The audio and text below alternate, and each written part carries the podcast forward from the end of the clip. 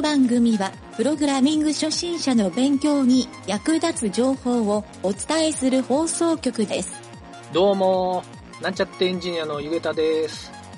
この番組をですね、何人ぐらい聞いてくれているのかちょっと把握したかったので、RSS 機能にログを取る仕組みをつけてみました。まあ、案の定、観光鳥が鳴いていましたけどね。なんちゃってラジオ、始まるよ。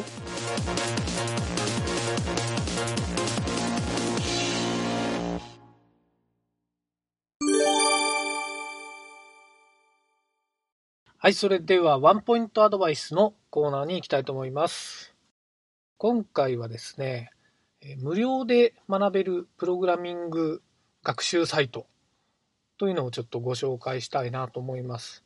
まあ、ネットで調べればたくさん出てくるので、それでもいいんですけど、えー僕もちょっと使ってみたりしたのもあるので、いろいろ感想も含めたところを紹介したいなと思います。全部で7つほど紹介するので、えー気に入ったのがあれば、こうしたサイトで学んでもらうっていうのもいいかもしれません。はい、まず一つ目ですが、えードットインストールですね。えーこれ多分今回紹介するサイトの中で一番学べる言語の数が多いサイトだと思います。はい、特徴はですね、たくさんの言語があるんですけど、まあ一つ一つが基礎からやってくれて、で、1回の動画というのがまあ3分程度。まあそれが1言語にいくつくらいだろうな、10とか20ぐらいの動画があってですね、それが学べるというので、結構隙間時間で学習できるサイトかなと。はい。で、実際プログラムを目で見ながら学べるので、それを真似してスキルアップできるかなというサイトです。まあ非常にメジャーですね。はい。二つ目がですね、パイザですね。これはあの、転職とかの支援もやってる人材派遣とかそういったジャンルで活動されてるパイザさんの学習用のサイトなんですけど、えっ、とですね、少しちょっと上級者向きな感じの学習サイトになってるんですけど、まあ、自分のですね、言語スキルに点数をつけてくれるんですね。この点がまあ、他のサイトとかと違って面白いかなと。で、実際に課題が出されて、それを、課題を解いていくっていうような形で、そのコーディングのスキルレベルを、えー、なんて言うんでしょうね。結構、それをポイント化して点数化するという、はい、結構すごいアルゴリズムを作ってるというのを僕はあの担当営業の方と話したことあるんですけど、まあ、その点数をもとに企業とかに人材提供するっていうような側面もあるようですね。はい。非常に面白いサイトなので、技術をどんどん高くしたいなっていう人は使ってみて損はないと思います。えー続きまして3つ目はですね、えーコードモンキーっていうサイトですね。これはまあ見るからに海外のサイトってわかるんですけど、まゲームをですね、クリアしていきながらプログラムを覚えるという結構面白いサイトですね。プログラムのこう問題が可愛いキャラでこう質問されるんですね。それをですね、まあ、問題自体がプログラムの問題になっていて、それをこう自分でコーディングで学習しながらですね、打ち込んでいってゲームをどんどん進めていくというような感じですね。はい。まあ、可愛いキャラっていうのは一押しのような気がしますね。続きましては、え4つ目ですね。プロゲートという。ここはですね、HTML と CSS かな？他にもちょっとあるかもしれないですけど、ちょっとここら辺が、あの、見た感じ、え目立っていたので、インターネットのホームページを作る基本の HTML 言語と CSS っていう言語ですね。ここの基本を学ぶのに非常に良さげなサイトだなと思って、人にこういった箇所を教えるときの参考にできるので、結構助かっております。はい。では5つ目はですね、コーディングゲームさん。これもちょっとゲーム系なんですけど、ここのゲームはですね、かなり本格的なゲーム画面がもうバッと現れるので、ちょっとこれだけでテンションが上がる人もいるんじゃないかなというプログラミング学習サイトですね。はい。ただな、中身はですね、これ海外サイトなので、えーフルに英語でガンガン質問が投げかけられるんですけど、ちょっとしんどいかなという人も日本人には多いかもしれないですね。はい。まあ、英語の勉強も同時にやるっていうメリットと感じるかデメリットと感じるかは、まあ、このサイトを利用するかどうかにあるかもしれません。はい。6つ目はですね、コードプロップ。これはですね、このサイトは、プログラミングが少しできる人というのをちょっと対象にしているようで、プログラミング言語を初めから学ぶというよりは、その言語を通して、まあ、例えばインターネットのホームページとかにこんな機能をつけたいなっていうような機能の作り方とかを学べるサイトになってるようです。例えば、チャットシステムをを作りますと。WebSocket を使ったチャットシステム。まあ、おそらく Node.js ですね。はい。を作ってみるとか、えー、Google マップを自分のホームページに設置して、まあ、こんな機能を使えますよっていう紹介ページとか、ちょっと面白いのは jQuery でマークダウンエディターを作りましょうみたいなのがあってですね、はい、こういうのはちょっとやってみると、プログラムの勉強というよりは、ツール構築のノウハウとかを覚えられるかなと思うので、えちょっとワンランクアップしたい初心者のエンジニアの方とかにはおすすめですね。はい。そして最後の7番目ですね。え、シラバスというサイトですね。これはですね、まあ、ここも、あれか、ホームページを作る基本が学べるサイトみたいになってますね。非常にこう説明がですね、親切で分かりやすくて見た目が良くて、まあ、色合いがすごいいい感じのサイトなので、学ぶというモチベーションも上がるかなというのがあるので、かなり初心者の人でホームページとかを対象にしている人とかは見た方がいいかもしれないですね。はい。これあの日本のサイトなので、えー、かなり日本語で説明されていて読みやすくもなっています。はい。今回ちょっとこんな感じでですね、7つほど無料学習サイトという、プログラミングの無料学習サイトというのを紹介させてもらったんですけど、まあ、インターネットはこういうサイトを使ってですね、ある程度までただで、まあ、独学というよりは無料で学習できるっていう環境が整っていてですね、まあ、今時であればもう YouTube とかで調べると結構いろいろその YouTube 動画でプログラミング学習をアップしてる人とかもたくさんいるので、それを見て勉強したりとかですね、えスマートフォンのアプリとかも実際に作れたりもするので、高い教材とかスクールに通うことを考えると、まずは自分でこういった無料で学べるっていうところをトライしてみて、まあ、そういった上で向き不向きを決めていくとか、まあ、面白くなったから方向性をいろいろ変えていきながらっていうのもありかもしれませんね。はい。今日は以上になります。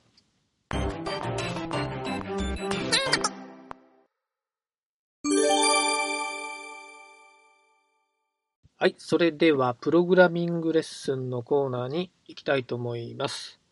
今回は、ドム操作というのをやってみたいと思います。このドム操作は、え、いくつかのちょっと長い工程があるので、今回はその中のエレメント選択というのをですね、学習したいと思います。JavaScript 言語の、え、最も特徴的な操作方法としてですね、インターネットブラウザーで表示されている HTML のタグなどの情報をですね、読み取ったり、書き換えたりすることができるというのがあります。まあ、JavaScript の言語自体がそのために作られた言語ということですね。でその操作を覚えていくと、インターネットページを自分で構築するときにですね、インタラクティブなページを構築する、まあ、表示したりすることが可能になるので、今回はそんなですね、DOM 操作におけるエレメント選択という機能を覚えていきましょう。はい。まずですね、ちょっと今回はこれまでと違って、新しい言葉がいろいろたくさん出てくるので、えー、そこのですね、用語解説を最初にやっておきます。まずですね、ドム操作っていうふうに最初に冒頭に言ったんですが、えー、ドムっていうのが何かというのを説明します。ドムというのはですね、HTML タグの構造体のことを言います。一般的には DOM と書いて DOM っていう風に呼ばれます。まあ、DOM っていうのはドキュメントオブジェクトモデルの略で XML とかですね、階層の構造体のことをよく DOM っていう風に略して読むことが多いです。はい。ちょっと難しいんですけど、実際に今回のエレメント選択っていうのを操作をやってみると、なんとなく分かってくると思います。はい。続いてですね、今も言ったんですが、エレメントという言葉ですね。これは、わかりやすく言うと HTML のタグのことだと思ってください。はい。他にもですね、要素っていう言い方もしたりするので、要素とエレメントは、えー、全く同じことを言ってると思ってください。はい。で、イコール HTML のタグのことを指していると考えて大丈夫だと思います。はい。それでは、今回もブラウザのデバッグコンソールを開いてですね、そこでいろいろ入力して簡単なプログラミングをしてみたいなと思うんですが、今回はですね、GitHub のページですね。https コロンスラッシュスラッシュ github.com スラッシュはい、GitHub のページですね。もうあの GitHub のアカウントを作っている方も作っていない方でもいいので、とりあえず、まあ、トップページを開いておいてください。デバッグコンソールとトップペ GitHub のトップページが開いている状態にしておいてください。はい。今回はま基本的にはですね、2つ操作を行って、そこの DOM についてですね、エレメントの情報を書き換えるというのを学習してみたいと思います。まずですね、次の通りに書いてもらいたいんですが、ちょっと長いので、一回サクッと読みますね。後でもう一回、えー、細かく読み直しますんで、document.getElementsBy タグネーム、丸括弧、ダブルクォーテーションのヘッダー、で、ダブルクォーテーション閉じの、丸括弧閉じの、角括弧0、角括弧閉じ、ドットスタイル、ドットバックグラウンドイコールダブルクォーテーションのレッド。ダブルクォーテーションの閉じ。はい。ちょっと早く喋ってしまったので聞き取れなかった人もいるかなと思うんでもう少しゆっくり読んでみたいと思います。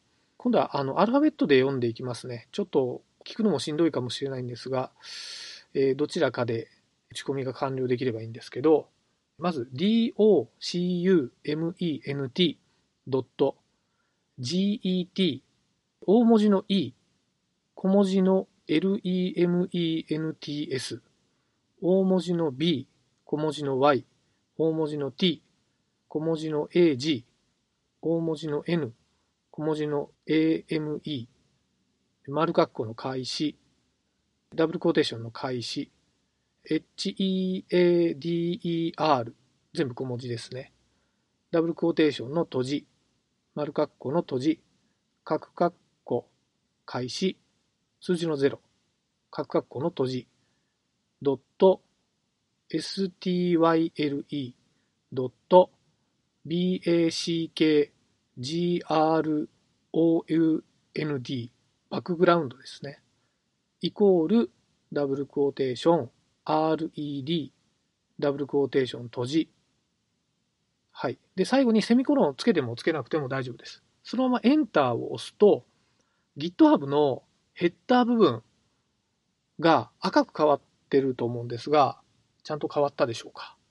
ここが変わってない人は中の文章が間違えてるので、プログラミングが間違えてるので、書き直してみてください。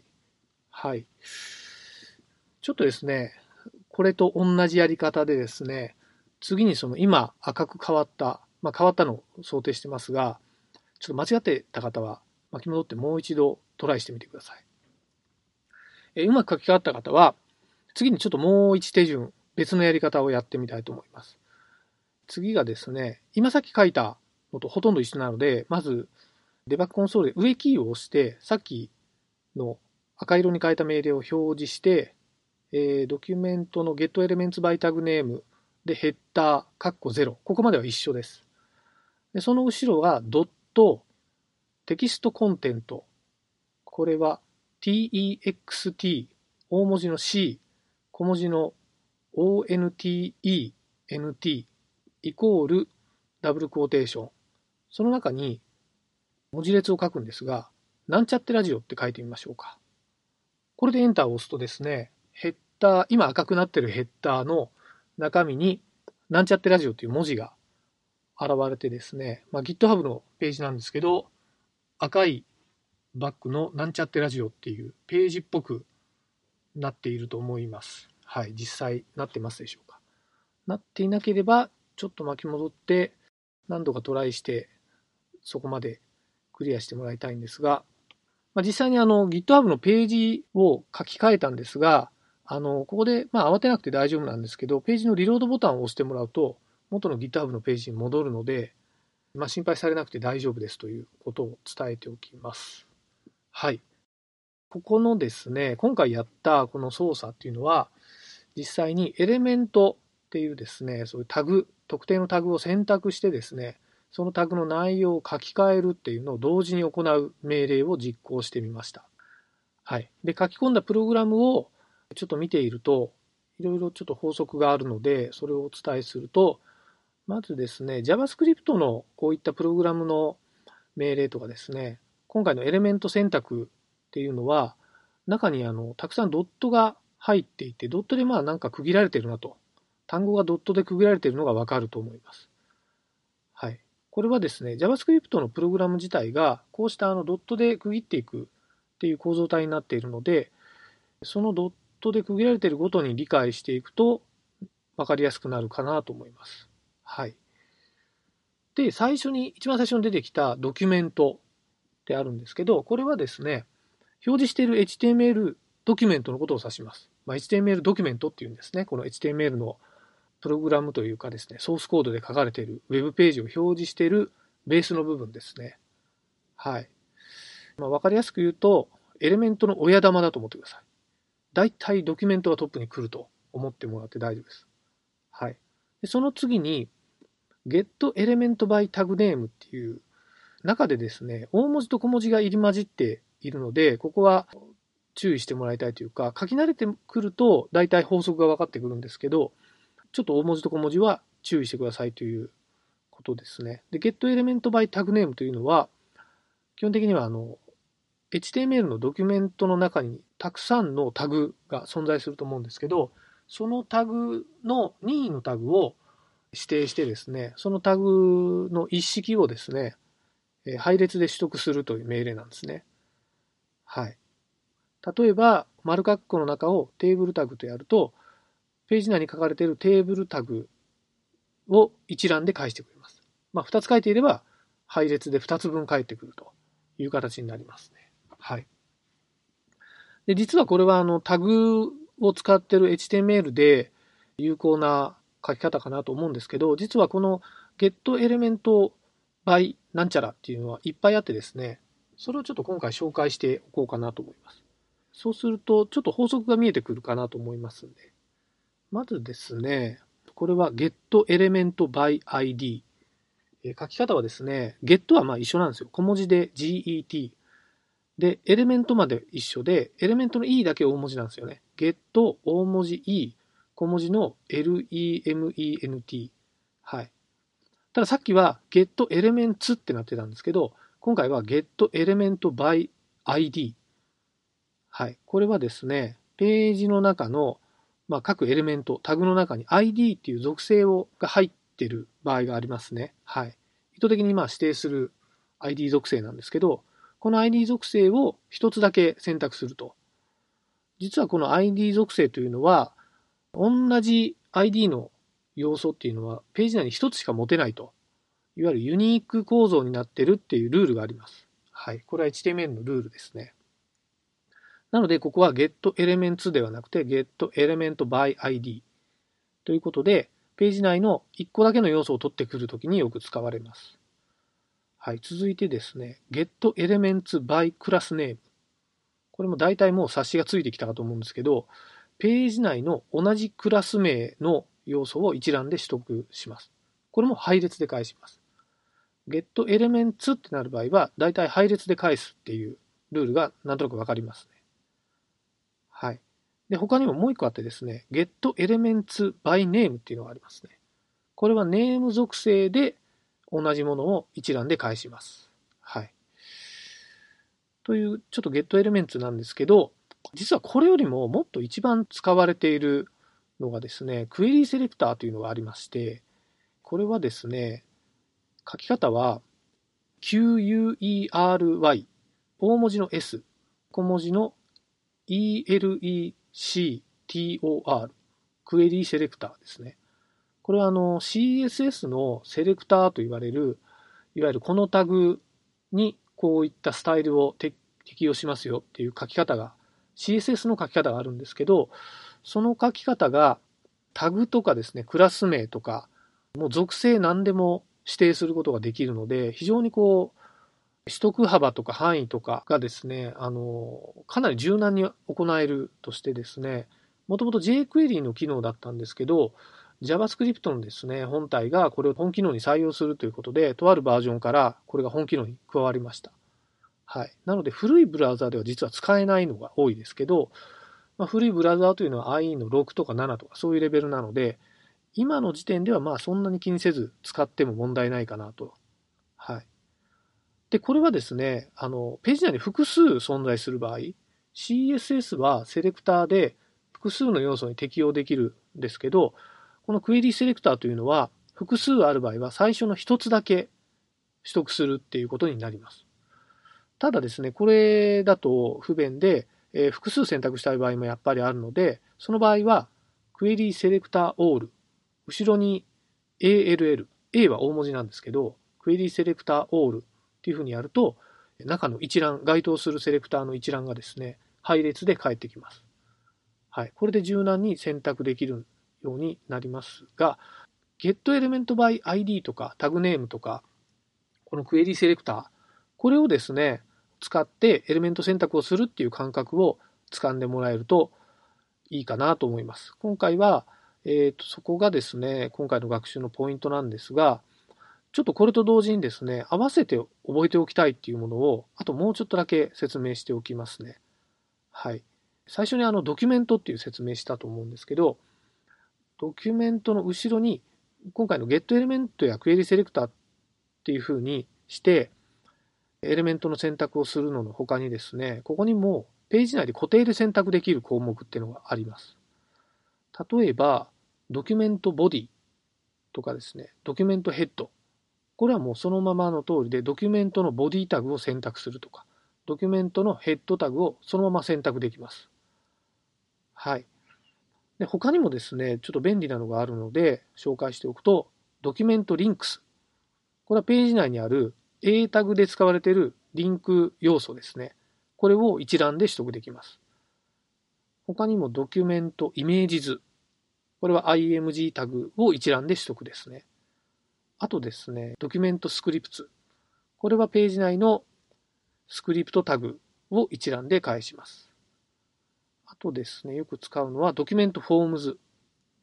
これはページ内で入力フォームとか送信機能があるページで、フォームタグを、えー、まあ一つでもいいんですけど、複数ある場合とかもあってですね、フォームズっていうことで、フォームタグを一覧で返せます。はい。そんな感じでですね、実はドキュメントなんちゃらっていうので、エレメント選択を便利にするっていうやり方を、えー、JavaScript ではですね、一番こう最初に覚えておくと、あとはそれをどうコントロールするかっていうやり方を覚えればいいだけなので、えー、今回はですね、これをちょっと、えー、優先的に先行してやってみました。はい。それから、ちょっと前に戻るんですが、ドキュメント getElements by tagname のカッコのヘッダーの、その後、カクカッコ0っていうふうにつけたんですけど、これはですね、get elements で配列が返っているので、それの0番目っていう選び方をしています。はい。タグを指定したときにタグが複数ある場合、配列で返るので、以前やった配列のことを思い出してもらって、何番目の要素を使うかというのを指定しております。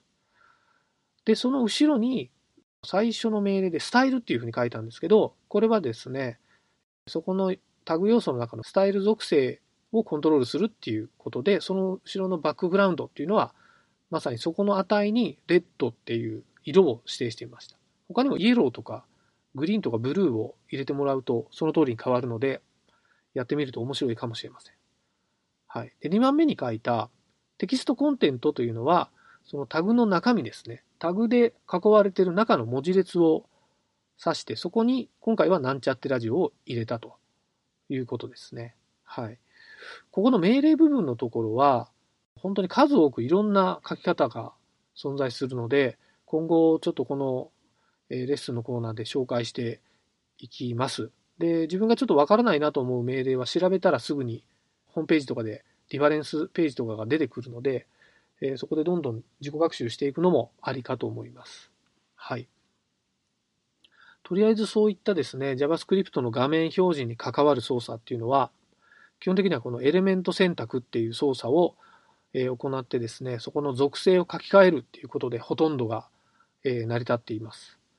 どのエレメントを操作するかによって、結構選択する方法っていうのが変わってくるので、どんな環境でもですね、問題なく選択できるように、いろいろなページでちょっと自分でですね、指定してですね、まあ、ページ開いてそのままデバッグコンソールで、ここの要素を取得するみたいなのを、ちょっとやってみるとですね、なかなかそこの、まあ、奥深さもわかるとは思うんですけど、感覚が分かってくると、問題なく、あの、ドムのソース構造を見ただけで、そこの選択ができてしまうようにはなると、なれると思います。はい。えー、最後にですね、ちょっと注意点なんですが、今回やったブラウザコンソールで JavaScript を実行して、えー、見てるページの表示状態を変更した方法なんですけど、まあ、基本的にはあのサーバーの状態を書き換えているわけではなくですね、もうリロードしたら元に戻るっていうのは説明したんですが、まあ、それをですね、スクリーンキャプチャーとか撮って、さもそのページがそういうこと書かれてたっていうふうに SNS に上げたりとか、そういうことはですね、やってしまうとたまにあの大問題になってですね、下手したら罪に問われることがあったりするかもしれないので、一応個人の勉強用としてのみ使ってですね、自己責任でお願いしますということを注意点として言っておきます。今回は以上になります。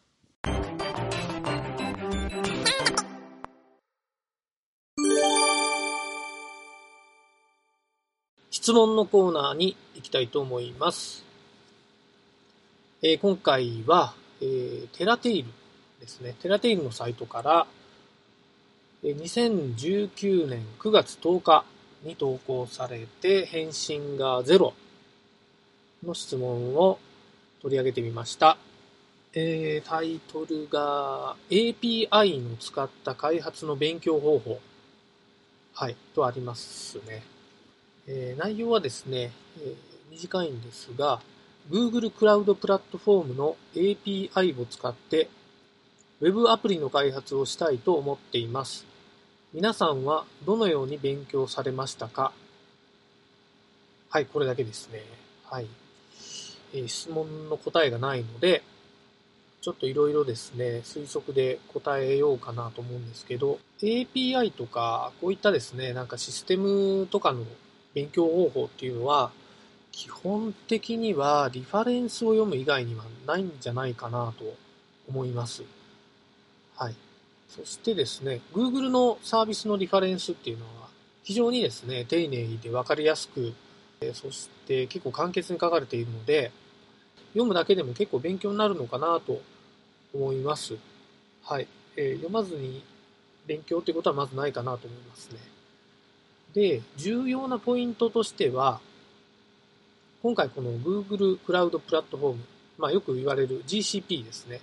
GCP の API を使って何をするのかっていうことと、えー、何かやりたいことがあってこの GCP を使うのか、えー、この2つ、まあ、2種類のなんか意図が、えー、考えられるんですけど、まあ、この2つはですね結構似て非なるものでこの2つのどちらかで、おそらく勉強の仕方がまるで違うんじゃないかなと。はい。まあ、いわゆる目的があるかないかっていうことなんですね。はい。なので、ちょっとですね、ここの質問に回答がなかったっていうのは、おそらくこういうところが読んでる人、まあ、答えてあげようかなと思った人でも答えきれないと判断したからじゃないでしょうか。はい。もっと具体的にこんな Web アプリが作りたいとかっていう風な書き方をしてると、まあ、この機能を勉強した方がいいよとか、そういう返答があったかもしれないですね。はい。まあ、実はこうした質問サイトでは、質問能力を、えー、結構高めてですね、的を得た答えをもらえるようにするっていう、まあ、そういったスキルをですね、運用のサポート担当の人が助言したりするケースをよく見るんですけど、これはですね、プログラミングを学習する際に、結構その、学習者に対して重要なスキルだなと僕の方は考えているんですけど、まあ、このスキルがですね、高ければ高いほど、その人の学習スピードも速いっていう、えースピード自体も速くなるし、えー習得能力も高いっていうふうにも言えるんではないでしょうか。はい。まあ、どうやったら高くなるかっていうのは、またおいおいですね、番組とかで紹介していけたらなと思うんですけど、まあ、簡単に一つ言えるとすれば、他の書いてる人の質問を読んでみるといいかもしれないですね。はい。あとりあえず今回は以上になります。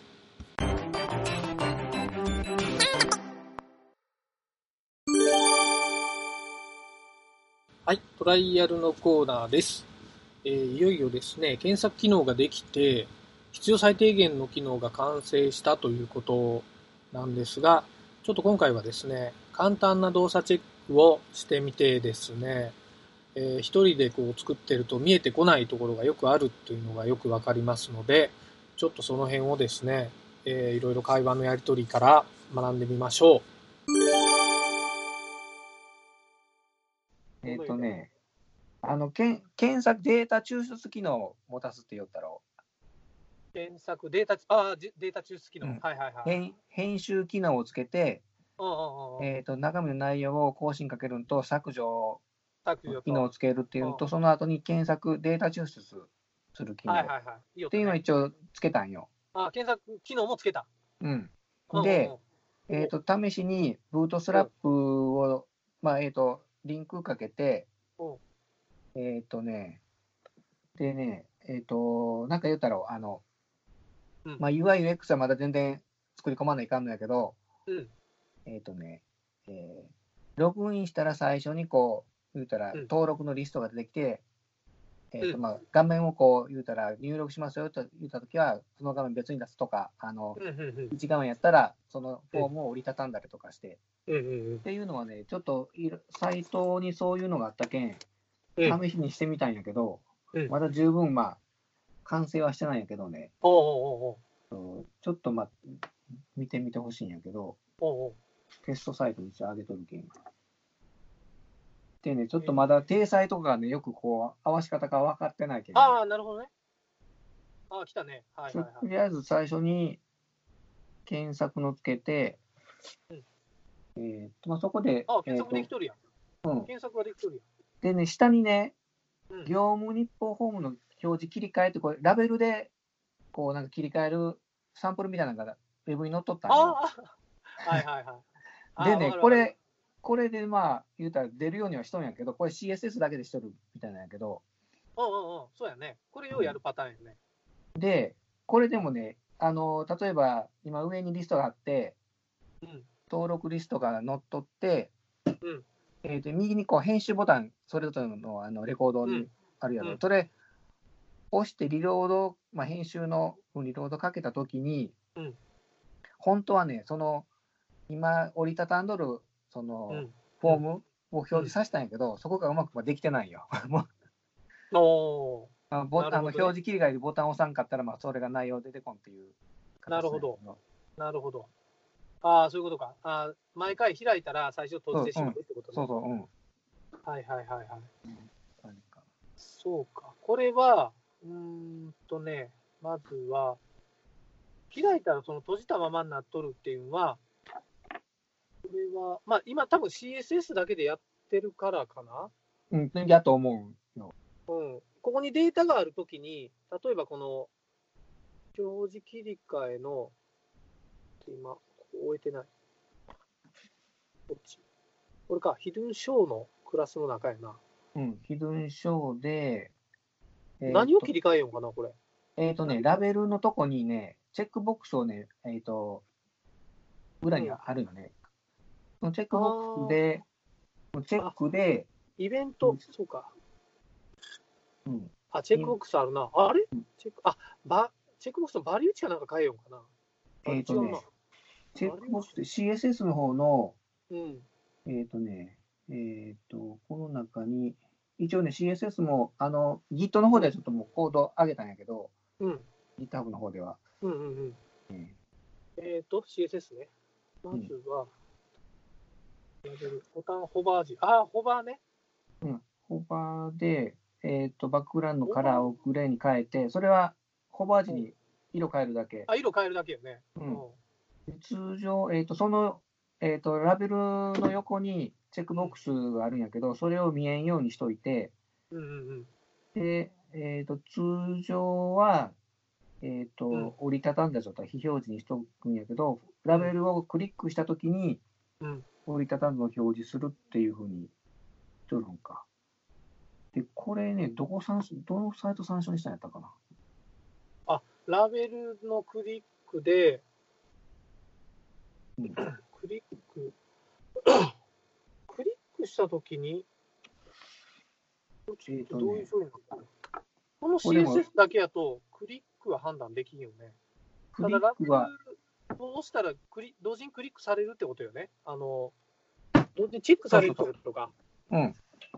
チェックさ、あ、チェックド、あ、そうそう、チェック、うん。えーのチェックボックスぐらいにかぶれてこれるチェックで判断する。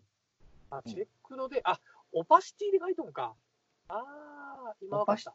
opacity っていうの opacity。opacity っていう命令。があるやろ。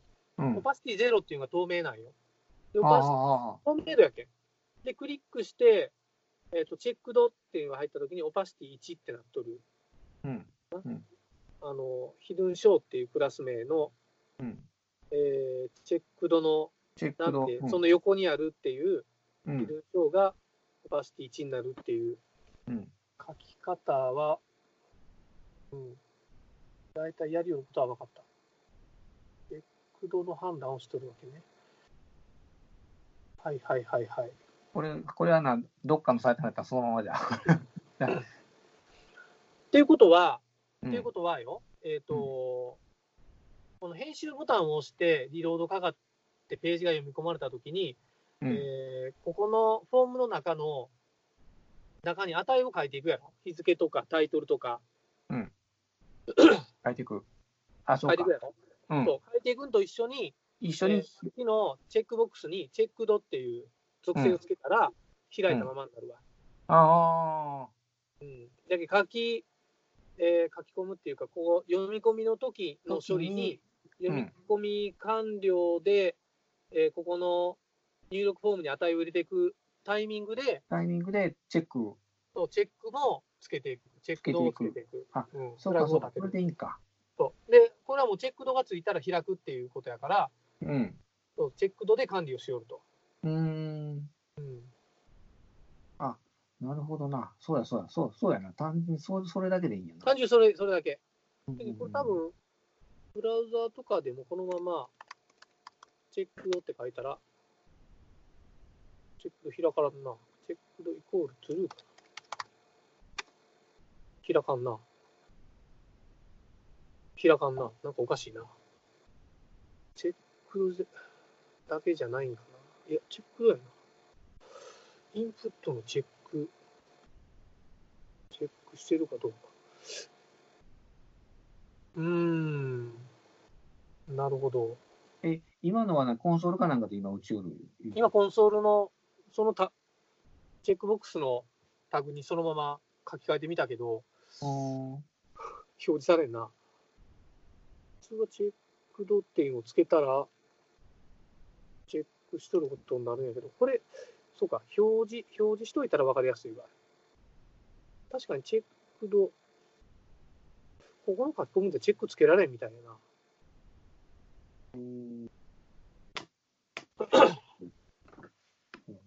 まあでも JS とかでやったらちゃんとできるはずやね。うん。うん。と JS やってみようか。えー、ドキュメントの、ゲットエメントバイ ID のラベル1、はいはいはい。あ、チェックラベル1チェックド、ドルー、はい出た出たできたできた、できた、できた。うん。なるほど、なるほど。あ、こういうことか。そうそうそうそう。わかった、わかった。はいはいはいはいはい。なるほど、無事ね。にできた。うん。うん。いいじゃない？できた。ほうほうほう。わかったわかった。いや、これ結構悩みみたい。これどうしたらいい そうなんや。まあまあ、あ確かに。確かにそうやな。うん。そう、単純にそこはそうやな。チェック入れ入れてないよな。うん読み込むタイミングで変えればいいことよな。そうそうそうそう。あと、いいんじゃない？うん。そんな感じか。うん。うん。まあでも、いいや。機能的にはじゃあ、ほぼ入ってることやな。えっ、と、そうやね、当初の、えっ、と、まあ、まだ拡張する部分はあるけど、基本的なのは一応、うん。うん、とりあえずはまあ、はいはい。終わった感じかな。OK。ちなみに、あの、ちなみに、レコード抽出の横にあるクリアっていうボタンは、これ何するボタン、あ、これね、うんこれはあのー検索したら、ああの左のうんボックスの値を消すっていうだけ。え、消える今？消え、消え、消えるけど、今、いや、今消えんから。あ、あの、あれ出るよ、あの、アラートいうか、あれは出るけど、消しますかっていそうそううのはそ消えん？う。OK をしても消えんな。あれなんでやろ？消えん？あれ？俺消えるんやけどな、あれ何がいかんねんブ。ラウザによって違うんやろか。え？ちょっとほ他ので聞いてみようか。ちょっとリロードしてやってみようか。リロードして、クリア。これ、ページがリロードされるんかな？ページリ、ん？あ、ページリロードなのか。いや？ただのリセットボタンやけど、これ。いや、消えんな。嘘？消えん？消えんな。クリア。項目、検索項目をクリアしますか？っていうダイアログが出て、うん。コンファームやね。で、OK を押したら、何も変わらんな。なんでやろ？なんで？あれ？こういうのはできるんやけど、それ、え？な、何の違いがあるんやろか？わからん。なんか、エラーも出てないよ。エラーも出てないけど、 violation click handler、えー、なんちゃらって出てるな。これは何やろうか。うん確かになんかこのリセットのとこで、何かしらの、エラーが出てくる。うん、 warning なんかな。これやろ ?JavaScript リリターンの confirm 検索項目をクリアしますか？だからクリアに対して、リセット、タイプリセットが発動するかどうかやな。ああ、発動してないということか。そう、ということは。すると、確かに、クリア。あれ、これ発動せん時のなんか条件があったな。何やったのか。タイプリセット。あ、タイプリセットか。タイプリセットは、うん。えっとね、何時分かった？これは、これはね、例えば今、検索抽出データに、うん。けんうんなんか検索できる文字入れて、うん。クリアボタンを押したら消えるうんで検索、ちょっと何でもやってもらったけど、検索抽出ボタンにうん。文字入れて、レコード抽出のボタンを押して、うん。クリアを押したら、どういう動きになる予定？あ、ほんまや。そうか。一回、最初に表示しとる文字に戻すっていうリセット処理やから、あだから別にまあ、動きとしては分かるんやけど、あ、うんうん。クリアって書いとったら、なんとなく消すイメージやから、S イメージやな。んそうか、一回読み直しとるけん、それをその状態戻すだけけん変わらんデフォルト、デフォルトが今度登録しと、今検索した文字がデフォルトになってるけん、はいはいはいはい、はい。それに戻すっていう意味戻すっていうだだけなんか。ああ、うんわかったわかった。そういうことか。そうそうそなるほど。う。なくてもええやない。なくてもいいか。うん。なくてもいいか。なくてもいいな。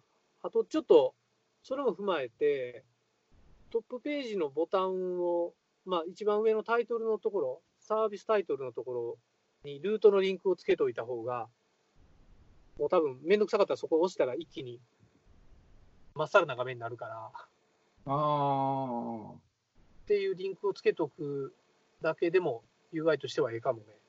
えっ、と、一番上のとこに？うん、それがまあクリアをしたら、うんえっ、と、クエリデータなしでリロードかけてもいいしね。うーん、ああ、なるほど。なるほどリロードかけんと、これ、この項目はクリアされるけど、リストはそのままやろ？検索されたままやろ？うん、されたまま。そう。だから、ちょっとそこは折り合わんなるかな思って。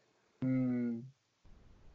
リストが消えることは、あ、リストじゃない。検索項目が消えるってことは、リストも、その消えた状態になってないといかんやない。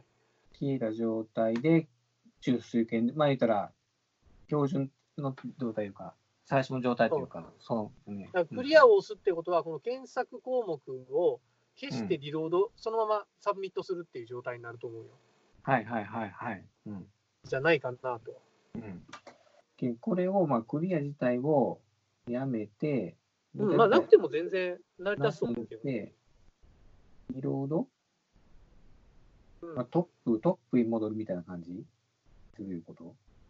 ああ、そうだね。トップのボタンがあったら、このツールはトップに戻ったら、一番クリアな状態になっとるはずやけん。うん。それでええかな。変わった。ちょっと変えとく。まあ、ええ感じに仕上がってきて、まあ、これで出来上がりって感じやとりあえずは、こんな感じなんやけどね。な。うん。うん。ほほぼ完成ほんなら。えっ、ー、と、まあ、えっ、と、第一次段階は完成。あれ、つ次何やったっけ？次ね、まあ、あのリリファクタリングするって言うたら、ああ、リファクタリングか。ああ、うんそれはまたちょっと次回やな。次回で、まあ、この段階でしょうが思えたんやけど、あの、まあ、もうちょっと順番入れ替えるとしたら、クライアントマスター、顧客マスターをちょっとつ追加して、ああ、そっうんかそっか。顧客マスターね。前回言おったな、それは。だからそうするとね、全体的にちょっと第2段階にに入ってくると、言ったら顧客マスターベースで登録とか抽象とかかけたりするけど、ちょっと構成変わってくるよね。うん。そうやな。けんさ先にちょっとリファクタリングした方がいいかなと思うよね。